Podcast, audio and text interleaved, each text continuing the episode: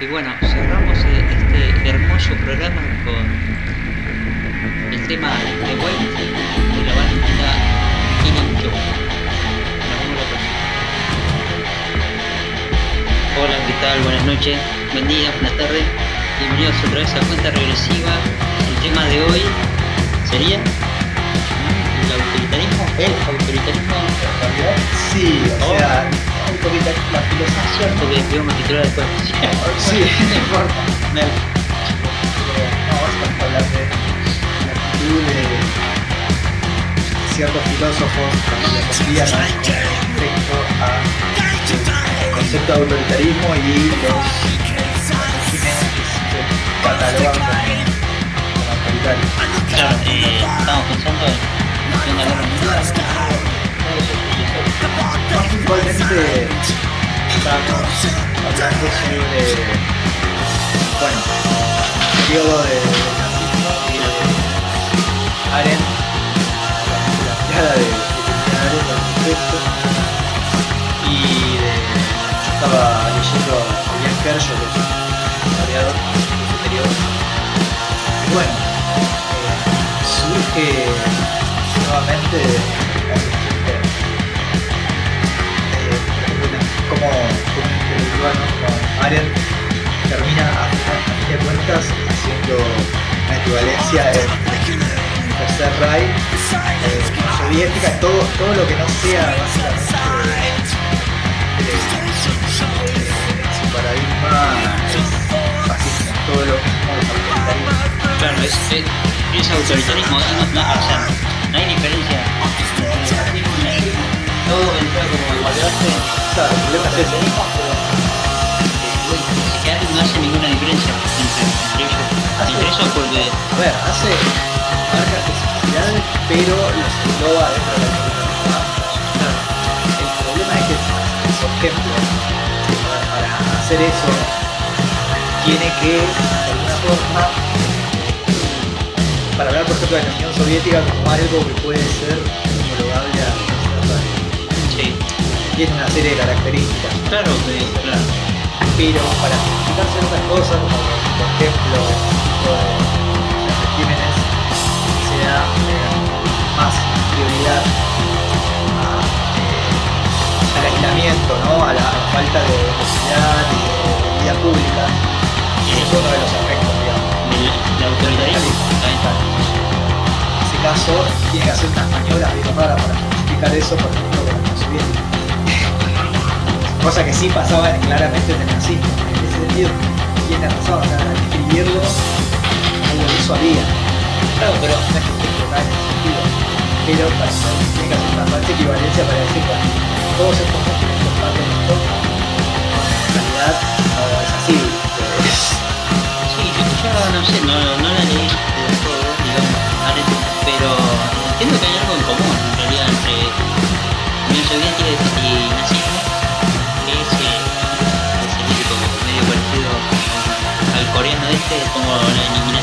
de, de lo distinto, o sea, en tanto que son dos, dos formas de organizar, digamos, la, la comunidad distintas, ¿no? Claro. Ahí hay una, bueno, el nazismo quizás más, como la, la, la no convivencia, o sea, la, no, no, no solo la, la imposibilidad de convivir con, con otros distintos, sino, digamos, la imposibilidad de, de coexistir con otros distintos. Me parece que eso está, en algún punto la Unión Soviética también lo tiene, ¿no? No, no sé, ¿vos qué Sí. decís? Lo que, lo que pasa que ahí el problema sería eh, hacer una equivalencia entre lo que es eh, lo que puede ser la raza, ¿no? Lo que era en el Tercer Reich la raza, o en ese sentido habría que hacer una equivalencia entre eso, lo que es el concepto de raza, y lo que es un concepto de clase. Claro, A ver, en, en la Unión Soviética el tema era el, el- el otro, entre comillas, por así decirlo, sí, sí, era, bueno, la burguesía, claro, sí, sí, pero bueno, gulags. Era, pero ahí estamos hablando de, esa es una, una negación que tiene que ver con un hecho objetivo que es el- la clase, ¿no? No era, no era una cuestión de identidad, por eso cuando me parece problemático cuando Arendt o por ejemplo, eh, hacen esta equivalencia entre, bueno, eh, un, un Estado, eh, digamos, que pone a la clase ¿no? como a su centro Sí. de política. Es lo mismo que uno que pone a la raza o a la nación, Claro. eso a determinada cultura. Claro, Porque, en definitiva, eh, la clase es, digamos, esa lucha era una lucha entre eh, facciones, si querés. ¿no? Entre, la, lu- la lucha de clases es eso. es, tiene que ver con el poder, de, de disputarse el poder entre dos facciones que tienen intereses, digamos, encontrados en tanto eh, lo económico ¿no? lo político más concreto. Porque si no habría que decir que el, el- el comunismo es discriminativo contra Claro. la burguesía y claro, es claro. como la versión más liberal. Claro, bueno, sí, no, no, está bien, sí, sí, medio parecido, ¿no? Como lo que veníamos diciendo fuera del aire de Levinas y Claro, su crítica, a la- al otro, al otro, ¿viste? A lo distinto, como, todo lo que no, todo lo que es, digamos, el pensamiento occidental es autoritario, ¿no? de por sí, porque no, claro, y de hecho, yo no me acuerdo si lo dice Levinas u otro autor que leyó a Levinas, que es que, que no es casualidad, ¿no? Que, que, que bueno, un tipo como Heidegger, digo, termine claro, sí, Siendo- que es, un- es una consecuencia esperable de, de, claro, de la ontología, ¿no? Que iguala todo lo distinto al ser, ¿no? Pero eh, por lo menos se preocuparon, va, qué sé yo, a, mí me, me gusta cómo escribe, ¿viste? Yo no, la verdad no terminé de leer el... Sí, ahí va, los orígenes del totalitarismo, pero me parece una mina como que se preocupa por eso y que incluso es interesante, eh, no sé si es un libro o una película, o solamente una película, ¿viste? Eh, la banalidad del mal, es un libro también. Sí. Ahí también es interesante para mí la, la postura que tiene Arendt sobre, eh, particularmente el nazismo, ¿viste? Cuando describe a este hombre, ¿no? Que, que lo van a enjuiciar, qué sé yo, ¿viste? Y termina diciendo que era... O sea, toda la comunidad de, de judíos que, que- con la que ella convivía allá en Estados Unidos, ¿viste? Dice, esperan que, que lo haga mierda en el juicio al chabón. Y la mina dice que, claro, que lo vio un tipo normal, común, ¿viste? bueno, qué sé yo, bueno con su familia. Y que eso iba a ser lo más peligroso. Lo que me copa de la mina, ya que estamos hablando, me fui del tema de Arendt, es que, viste, no, eh, no tiene problema en decir lo que piensa, por más allá, digamos, Sí. que le caiga bien mal, bien o mal a cualquiera, digamos. De hecho, se ganó muchos enemigos cuando hice esto de, de este tipo, ¿viste? ¿no? Y que lo peligroso es eso, ¿viste? Como el mal, el mal, ¿no? Entre comillas también, porque, bueno, en esto que iguala, ¿viste? Lo, Sí, eh, las cuestiones entre comunismo ¿viste? y, y nazismo, pero siendo este caso particular, eh, me parece como interesante eso, qué sé yo, ¿viste? Y no sé dónde está esto que vos decís, de que de- está en este libro también, el Sí, origen sí, del sí. y es un problema, lo que pasa que ya habría que ver si es, a ver, ella claramente tiene una alineación política al respecto, que es muy clara.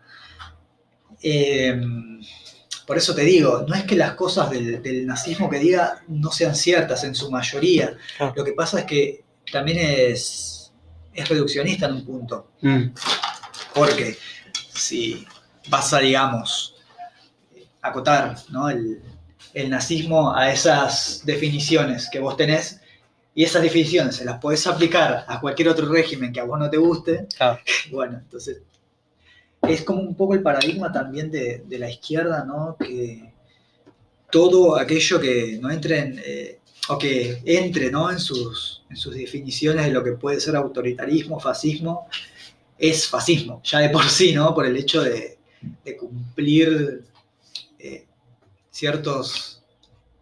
eh, de chequear ciertas cajas, por así decirlo. Ese es mi principal problema con ese tipo de, de pensamiento.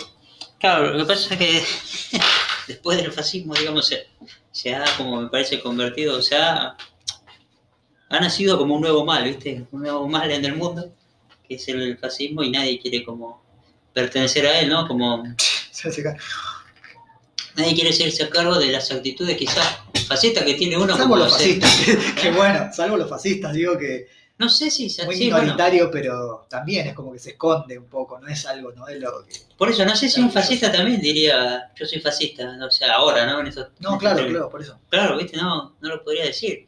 O, O darle, lo que suele ocurrir es que se le suele dar otro nombre, ¿no? Claro. Como que siempre está esa cosa medio camuflada. y por eso Nunca digo, se presenta como porque ha nacido el, mal, digo, fascista. claro, digo, es el mal, o sea, viste, nadie puede nombrarse así porque no, Pero bueno, por ejemplo, son los perdedores de la guerra, ¿sí, ¿no? Sí, son los perdedores de la guerra, digo, los que pierden, digamos, ese es otro punto que los intelectuales no, no suelen tener en cuenta, es que si de alguna forma la Unión Soviética fue también un régimen autoritario, eh, sin embargo es el régimen que venció al nazismo, de última.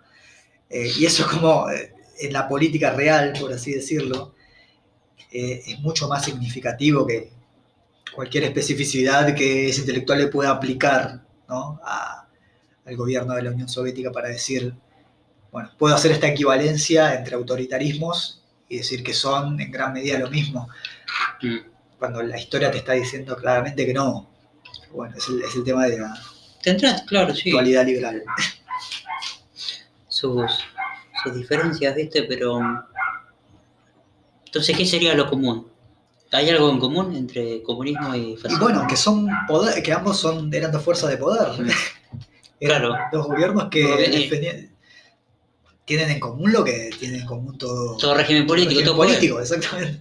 Eh, Si es por eso, todo régimen político es fascista. Bueno, eso, eso podría, Que es cierto, Pues claro, pero por- digo, a ver, podría concluirse en eso, pues digo, esa- eso me parece también que es otro problema de pensadores, pensadores como Arendt. claro, todo. Eh, a ver, si vos estás definiendo estos regímenes como autoritarismo, si las muy fino, eh, cualquier gobierno es autoritario, en más mínima o menor medida es autoritario. cualquier gobierno con, bueno, sí, con un mínimo de poder, o sea, cualquier poder tendría que ser autoritario para ser poder, punto. Weber, Claro. Lenin, Pero, eh,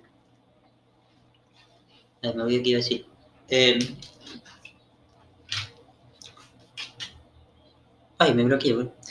no, si todo, todo gobierno necesita un mínimo de autoritarismo, entre comillas, para Sí, de fuerza, de Ah, no, dominación para, Mm. para gobernar. Eh, no, el uso de la violencia, eso también podría ser. El monopolio de la violencia. mono- monopolio de la violencia, sí. Pero eso también, ¿no? Estoy pensando en co- cosas comunes, comunismo, fascismo. Pero bueno, se le podría atribuir a cualquier poder también Sí, el uso de la violencia. gobierno y no solamente- democrático, liberal, progresista. Claro, pero no, eh, no en el término de la legitimidad de la violencia, digamos, de la policía como un órgano más del Estado, sino, no sé cómo llamarlo, otro tipo de violencia. Una violencia, si querés, ya que estamos hablando de Levinas, más radical, más, eh, más extrema en algún punto, ¿no? Porque eh, nazismo, no sé, digamos, no sé si solamente llamarlo violencia, ¿viste? Como esa forma de, de- de imponer el poder. Eh, Es una, sí, bueno, eso es lo que tiene de excepcional. O sea, por ejemplo, en este texto de, de Kershaw que estaba leyendo, se especifica, se, se hace, mucho énfasis en la- lo específico, viste, del nazismo. Mm, Que no es, a ver, sí, obvio, no es lo mismo que cualquier otro régimen político, claro, sí, sí, bueno. ya sea el fascismo italiano o... De- y de la en ese sentido, claro. o sea, ni siquiera, viste, se lo puede, se lo puede igualar al fascismo italiano, Mm. o sea, es aún más, más particular, Claro, pero va mucho más allá, en es- ese sentido. en términos así de violencia, además. Claro. Sí, No, eso, eso de por sí, eso sí, totalmente, pero el tema es ver por qué el nazismo pudo hacer eso, mm, ¿no? ¿Por qué llegó a ese punto? Y que está directamente ligado, bueno, con su financiación y con su, su apoyo también de los países, entre comillas, democráticos. Yo, Inglaterra, por poner un ejemplo, fue bastante importante en el desarrollo de... del nazismo. Y, también el nazismo estuvo muy influenciado por Estados Unidos Sí, muy, política. muy- Así que muy loco, ¿no? Pero por eso adjudicarle la excepcionalidad para mí no quita el tener que, que verlo, ¿no? Y a- hacerse cargo, digamos, del lado democrático, entre comillas, de que el nazismo no podría haber sido lo que fue sin esa, sin esa fuerza, sin ese apoyo. tiene esas fuerzas democráticas. Exacto. O sea, es excepcional en el sentido de que llevó como su... Este tipo lo caracteriza como una religión política. Ah, claro. Claro, bueno. Y haber llevado, claro, esa visión eh, absurda, de que ello- es- ese, haya- ese haya sido el motor del, del Tercer Reich, no lo, no lo aliena por completo, ¿entendés? Del, del capitalismo y de las Claro.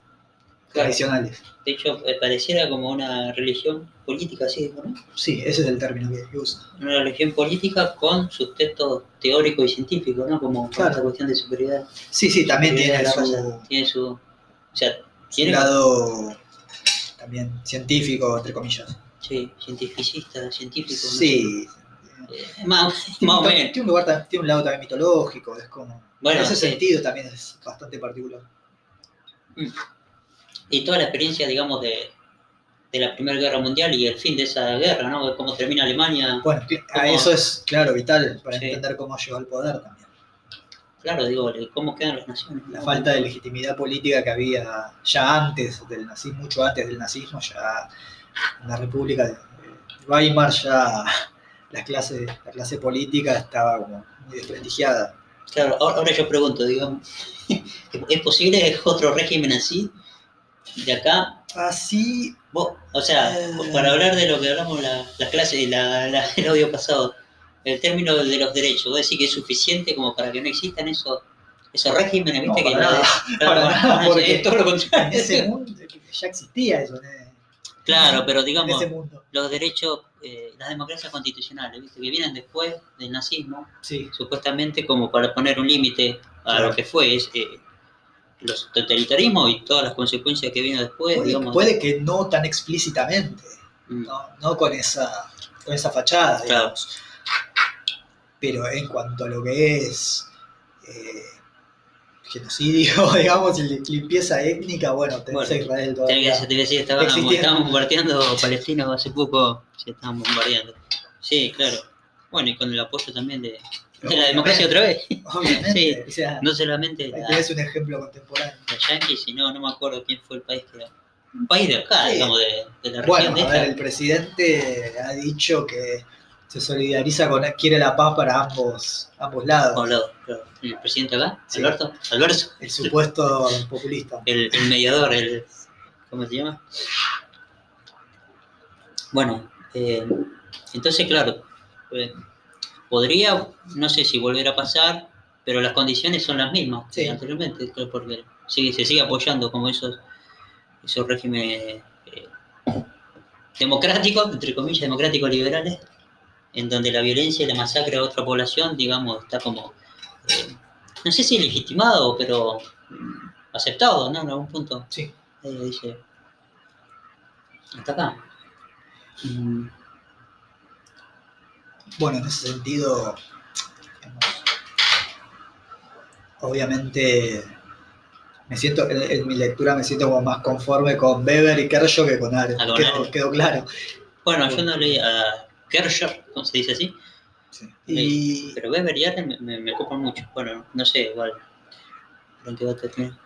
¿En qué va a terminar lo de. Porque me adelantaste, me spoileaste. sí, igual, eh, este Aren se, se nota también por dónde va, pero bueno, me, no me deja de copar cómo escribe, cómo piensa. Y,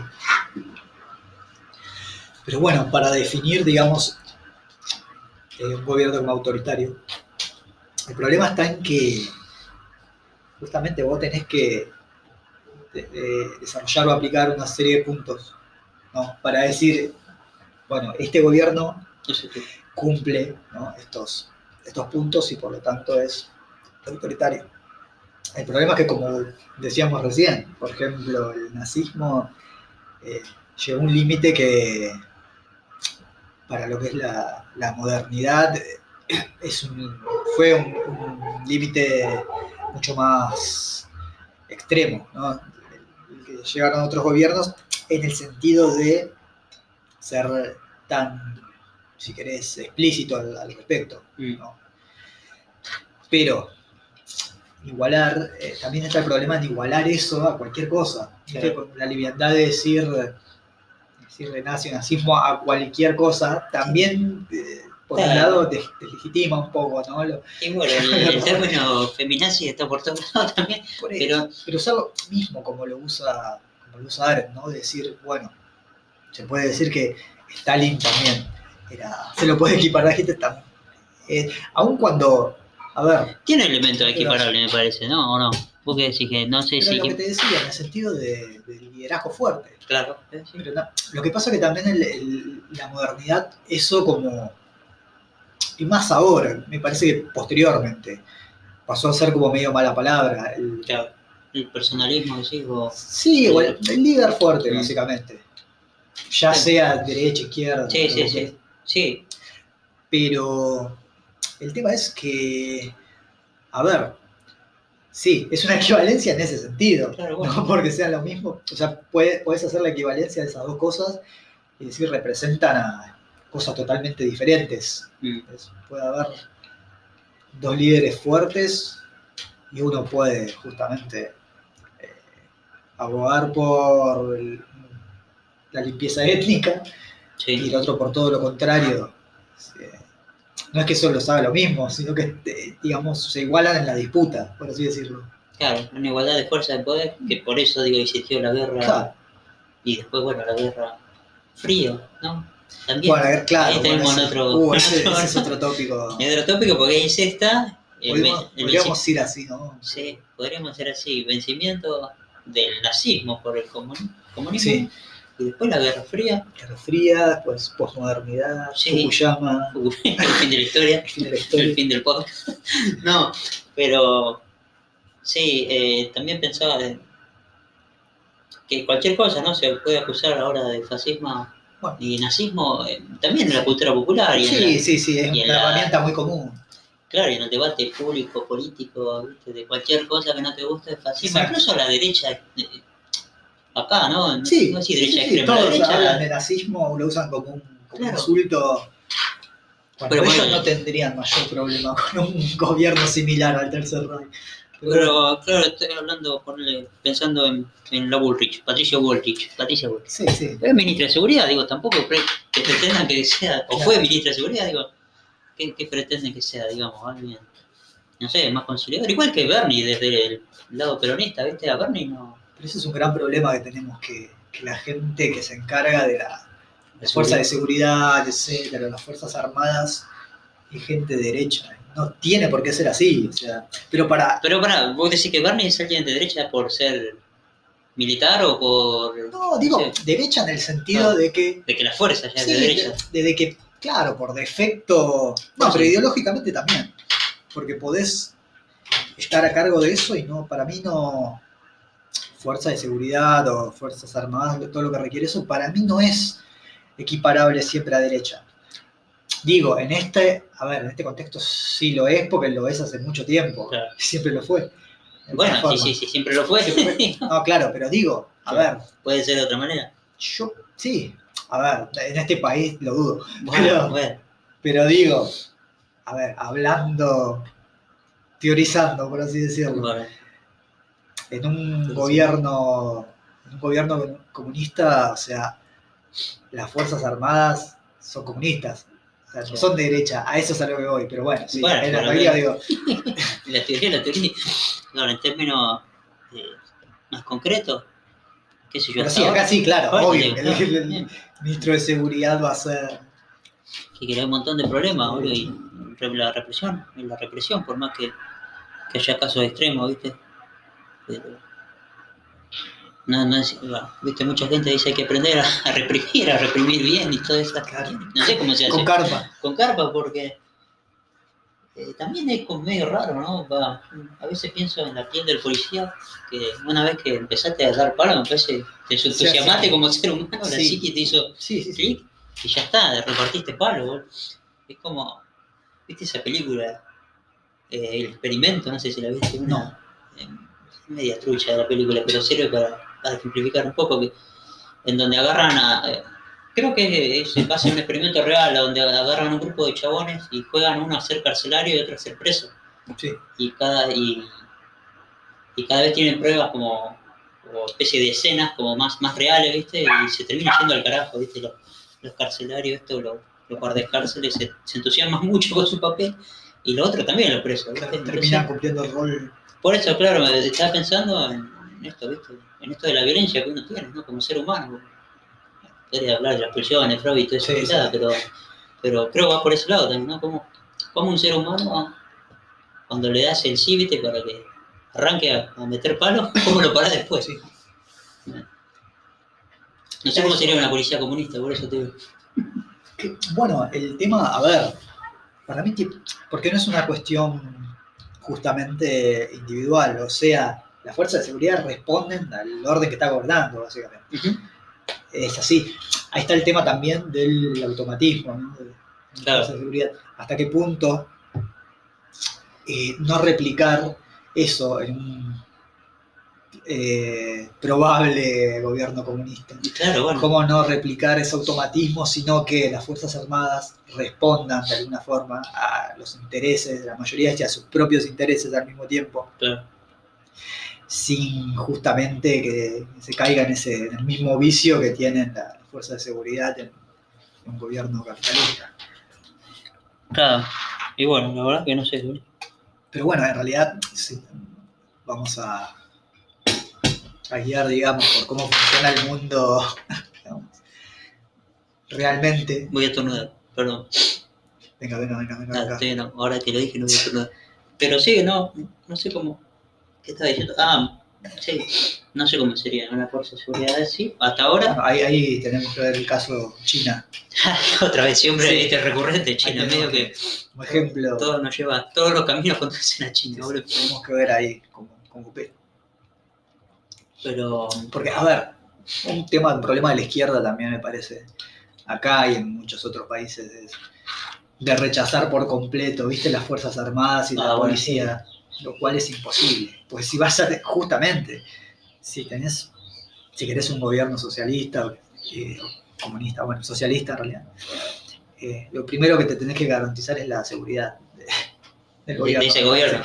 Sí, porque lo primero que van a hacer a es tirártelo. Sí, Así que Tengo la experiencia de Chile Sí, experiencia la izquierda tiene que aprender a, a amigarse con la eso. fuerza, Sí, con esa quizás contradicción. ¿ah? No sé Sí, si es que, sí, es que es, a ver, es problemático, no es que sea fácil. claro, Tampoco digo que sí, que, que sea se- cuestión, claro, de entregarle un par de folletos a la fuerza de seguridad y se van a convencer.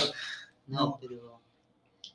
Y sí, si querés tener un gobierno, tenés que tener policías militares. Exacto. Es muy difícil, ¿sí? Hay que protegerlo. Sí. Recomiendo eh, la lectura de, ¿Cómo se llama? sobre, sobre la autoridad de, de Lenin. Ahí Ah, tiene Lenin. un par de, de premisas interesantes al respecto. Esto se está volviendo un programa comunista. o sea, pasó de ser un programa de videojuegos programa. Vos querés decir que los videojuegos son comunistas. No, pero digo, le vendimos a la gente que éramos en fuera de, de videojuegos y les estábamos infiltrados al comunismo. Al final tiene razón. Eh. Los libertarios tienen razón. ah, tiene razón. El marxismo cultural. Eh, ah, sí.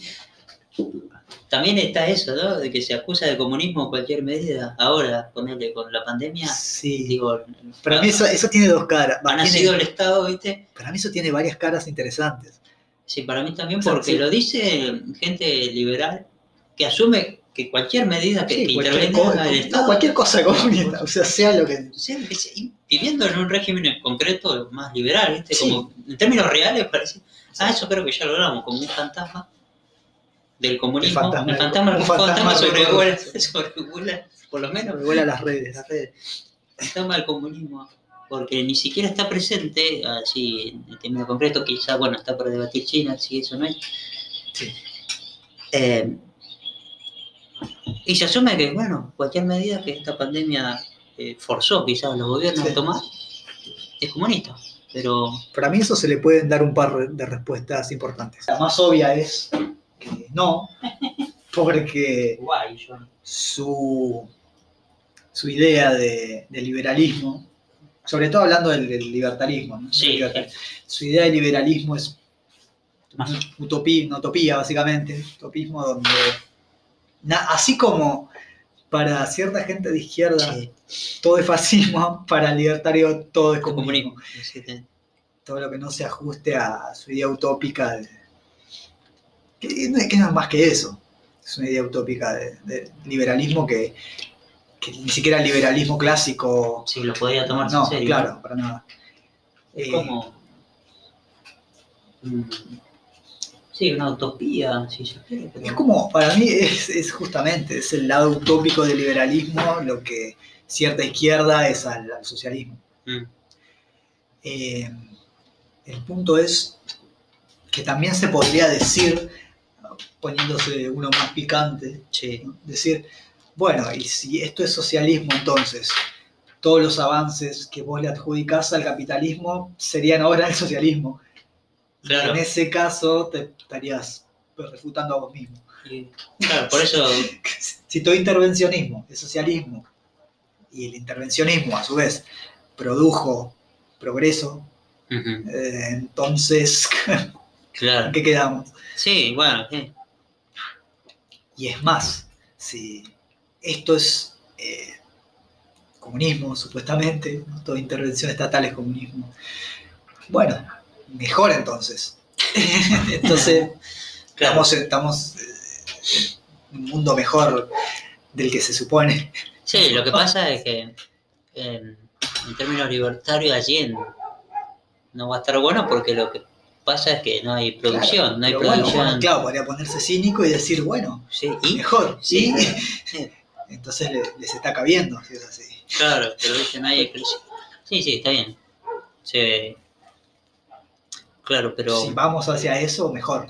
Uno podría decir, y los esfuerzos que ustedes, ustedes hagan al respecto son en vano porque si la amenaza del comunismo es tan fuerte y tan grande, ¿no? y el Estado es cada vez más grande, ustedes tienen la de perder. claro. Digo, uno podría contestar eso poniéndose cínico. Sí, sí, poniéndose, eh, asumiéndose totalmente comunista. Pero Claro. O, capital- o más capitalista de siendo, siendo comunista, defendiendo mejor al capitalismo Claro. de cualquier, de cualquier libertad, podría hacerlo. claro. Claro. Pero mm, sí. Eh, eh, no sé, que ya me quedé sin. Me quedé desorientado un poco, pero. Eh, sí, es medio loco, ¿no? Como eh, cualquier cosa que sea mínimamente intervencionista se podría decir que es eh, comunismo. Incluso muchos, muchos no, algún, algún que otro youtuber, eh, para pegarle a alguien, está hablando de Fernando Fuentes Pinzón, bif, bif. venezolano, venezolano. Eh, bueno, no sé si venezolano, me parece que nació en Estados Unidos y después se fue a vivir a Venezuela, para que lo, para que lo persigan. Claro, pero para tener una excusa. Claro, el tipo. Mirá, ahora que mirá, me, me acordé, eres una entrevista con Darin, de la, de la Fonda Filosófica, Sí, sí, sí. y le termina diciendo, claro, que, el- eh, que ahora con la pandemia ha vuelto el comunismo. Estoy, bueno, simplificando un poco lo que dice, pero una cosa así, ¿viste? Y empieza a nombrar todas las eh, intervenciones de- del Estado, ¿viste? Una cosa así. Bueno, pero nada, eso, digo, como incluso hasta personas como, no sé si más, o no sé cómo decirlo, ¿viste? Como cualquier persona en realidad puede pensar eso, ¿no? Que, que puede pensar que cualquier cosa es comunismo. ¿viste? Bueno, uno podría también argumentar Y que eh, en realidad, a ver, si es así, el comunismo, en principio, no es una negación absoluta del capitalismo. Claro, claro, bueno, sí, es una sí. superación del capitalismo. Es Sí, una superación dialéctica.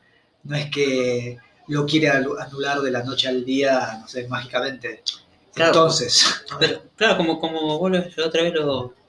No me acuerdo si lo decíamos o lo leías de, de Marx, cómo escribe sobre el capitalismo. Sí, sí. Es una continuación, digamos. No exactamente. dice tampoco una crítica, en una primera instancia no es una crítica en términos morales, sino es una descripción Exacto. de cómo funciona el mundo, Exacto, exacto. cómo está funcionando y que tiene un problema, tiene un límite, ¿no? Es- Exactamente. Pero ese es, a ver, ese es el principal argumento. El límite del Claro. capitalismo. No la total negación de Claro. que trajo. claro, y de que todo esto está mal, como. No, ahí tiene un problema ese, digamos. Pero en ese sentido, el, el comunista no sería mejor defensor del capitalismo que cualquier liberal.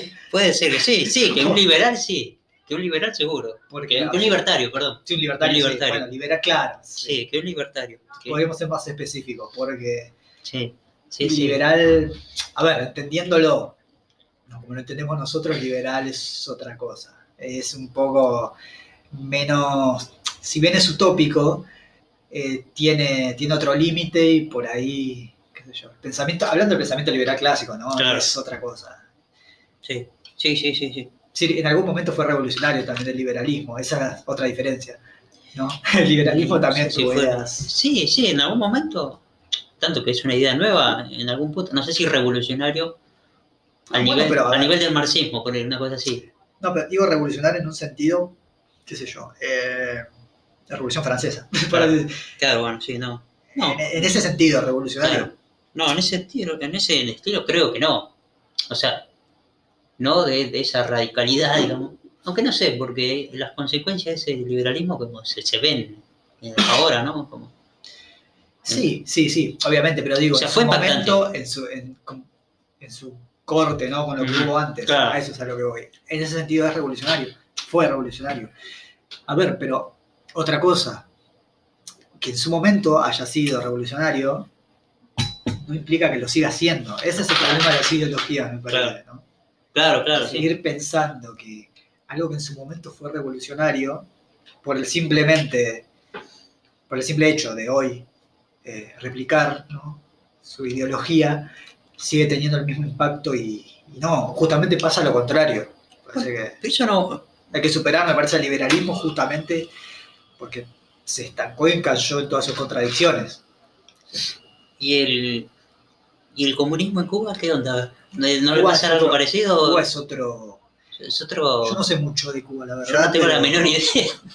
Es un tema también bastante... Porque también cuánto puede durar una revolución, o sea, un gobierno, una revolución en gobierno, por una cosa así, ¿no? Sí, Un régimen de ¿cuánto- Fidel y todo eso. cómo, cómo va cambiando también, ¿no? Cómo Claro. se va ajustando a su época. Creo que un gobierno necesita como cierta estabilidad, ¿no? Y una revolución obvio. entiendo que es todo lo contrario a eso. Después de la revolución, obvio, el tema es ver qué Claro. pasa después. Eso es, digo, no sé qué pasaría. Cómo se mantiene, sí, sí, sí. Retomando la idea que el capitalismo no tiene que ser negado de, de lleno, sino superado, de alguna forma. Entonces, cualquier argumento eh, liberal barra libertario de que la negación del capitalismo es una suerte de proclama anti, todo lo que, lo que trajo el, capitalismo es una farsa. Claro, vendría a ser así, ¿no? Como el pensamiento eh, liberal libertario, pero eh, nunca ha sido así, ¿no? Por lo menos nunca se ha planteado. O hay problema también sobre Marx, el marxismo, los seguidores de Marx. Sí, sí. ¿Viste? bueno, lo que pasa en realidad, sí, claro, sí, sí, sí. en la historia de las ideas, ¿no? Bueno, también si nos dejamos llevar por Los claro, liberales también, ¿no? también los marxistas, entre comillas, Bueno, neomarxistas. por eso, claro, si también nos dejamos llevar, digamos, por la, la oposición, ¿no? Al, al liberalismo, libertarismo, es como deja mucho que desear y es como también suelen confundir. A ver, suele- suelen ser como el hombre de paja de los Claro. liberales, ¿no?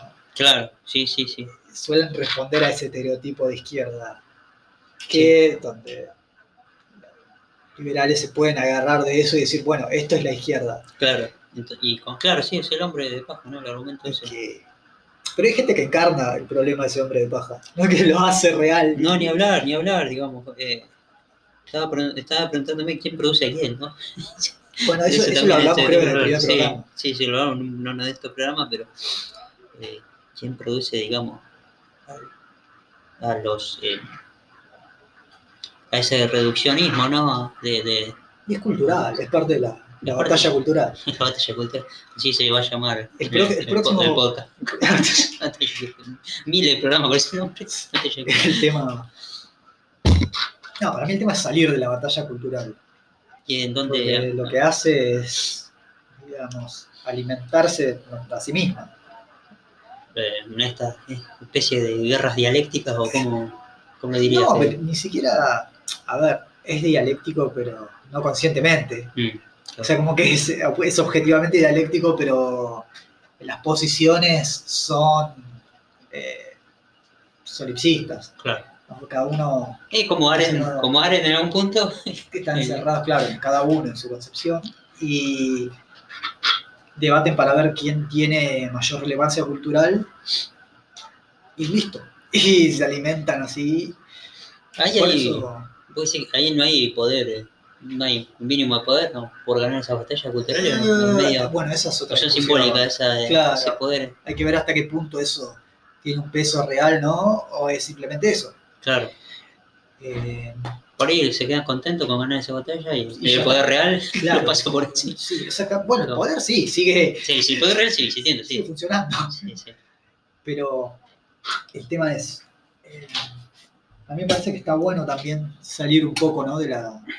No caer en uno, ¿no? En esa, Sí. en esa guerra cultural. No, sí, ni hablar, sí, sí, de vivir criticando ¿no? a, a determinado grupo, sino hablar más de, de la raíz del tema, del problema y cómo, cómo- qué se puede proponer, aunque sea teóricamente ¿no? en lo político, saliendo de, de esos espectros. Claro. Creo que es lo que intentamos hacer. ¿no? Sí, más o menos, ¿no? Por más que. Que pero ese es el tema, que uno, claro, uno si habla de las cuestiones culturales, tiene que indefectiblemente hablar y entrar un poco, ¿no? En Sí, el sí, en la supuesta batalla, ¿no? Por eso, digamos, hablamos de, de Raider, de Pinzón, de esta gente. Claro, sí. Para mí está bien hablarlo, pero No, que encarna un discurso, digo, no es que tampoco es. eh, son solamente. Digamos, es un capricho con alguien que uno tiene Sí. nada más. no, O sea, claro, uno está atacando eso, Claro. no otra cosa. De hecho, hay, hay videos que me, que me copan, ¿viste? Hay otros que no, pero. bueno, yo. Está bueno, por eso no, no obsesionarse, ¿viste? Para no terminar siendo, Y con el teclado, ¿viste? Claro, como batallando, sí, sí, sí. como un. terminar siendo el anti, el antifeminista, obsesionado, sino entender que, que- qué es lo que uno quiere hacer por fuera de eso, me parece. No, no, Claro. no- no terminar siendo, porque hay muchos también, qué sé yo, marxistas leninistas también, que están por ahí más en mi área, Que también se obsesionan, viste, muchísimo con esas cuestiones y terminan siendo como libertarios, pero con Stalin. Claro, claro. Claro, o sea, sí, nos burlamos de los progres. eh, Sí, bueno, eso también me y, parece. bueno, se termina siendo, termina, terminás jugando en esa, en esa batalla cultural y ¿qué? Claro, Sí. ¿qué, qué tiene? Sí, ¿Qué otro sentido tiene? Y de hecho eso también me parece interesante, quizá para otro programa, digamos, lo de la burla, solamente El troleo. como reducir lo otro solamente a algo que te causa gracia, pero sin preguntarte, o sin preguntarte por qué tu posición es superadora, o una cosa así, Exacto. por qué no explicarlo de una cosa así, ¿viste? Exacto. Como asumir que tu posición es mejor que, que la de otro Sí. y reírte de eso. Le pasa, acá yo lo veo mucho en Twitter y en el peronismo, ¿viste? Como, eh, está bien, el Twitter es un mundo. ¿eh? Claro, son todos tontos menos yo, digamos. Son todos, encima, el peronismo tiene algo, me parece, como más complicado, que son todos... eh, nadie piensa más en el pueblo que yo, ¿viste? Como una cosa así, Sí, que soy sí, peronista. O sea, nadie piensa en la, la clase trabajadora. Peronista. Sí, bueno, bien. sí, Eso ya es, es otro tema. Ese también es un periodo. Incluso podría hablarse en otro tema, en otro programa, porque se podría hablar del mismo periodo que estamos hablando, de que iniciamos, de la Segunda Guerra o la Primera Guerra, el peronismo, el keynesianismo, el peronismo. Claro. no, El peronismo de Perón. El peronismo sin Perón. Sí, ese también porque es, se podría hacer como una equiparación, ¿no? Como un comunismo, digamos, un anticomunismo sin un comunismo real, salvo China, o Sí. está para el debate, y, y aquel peronismo sin Perón en el poder, y, y el peronismo que existe ahora como, sí, sí, sí. quizá como religión política, así como el nazismo, está bien, tenemos que, eh, digamos, salvarla desde enorme distancia, ¿no? Y también algunas, algunas similitudes, ¿no? el, el- el peronismo sin Perón.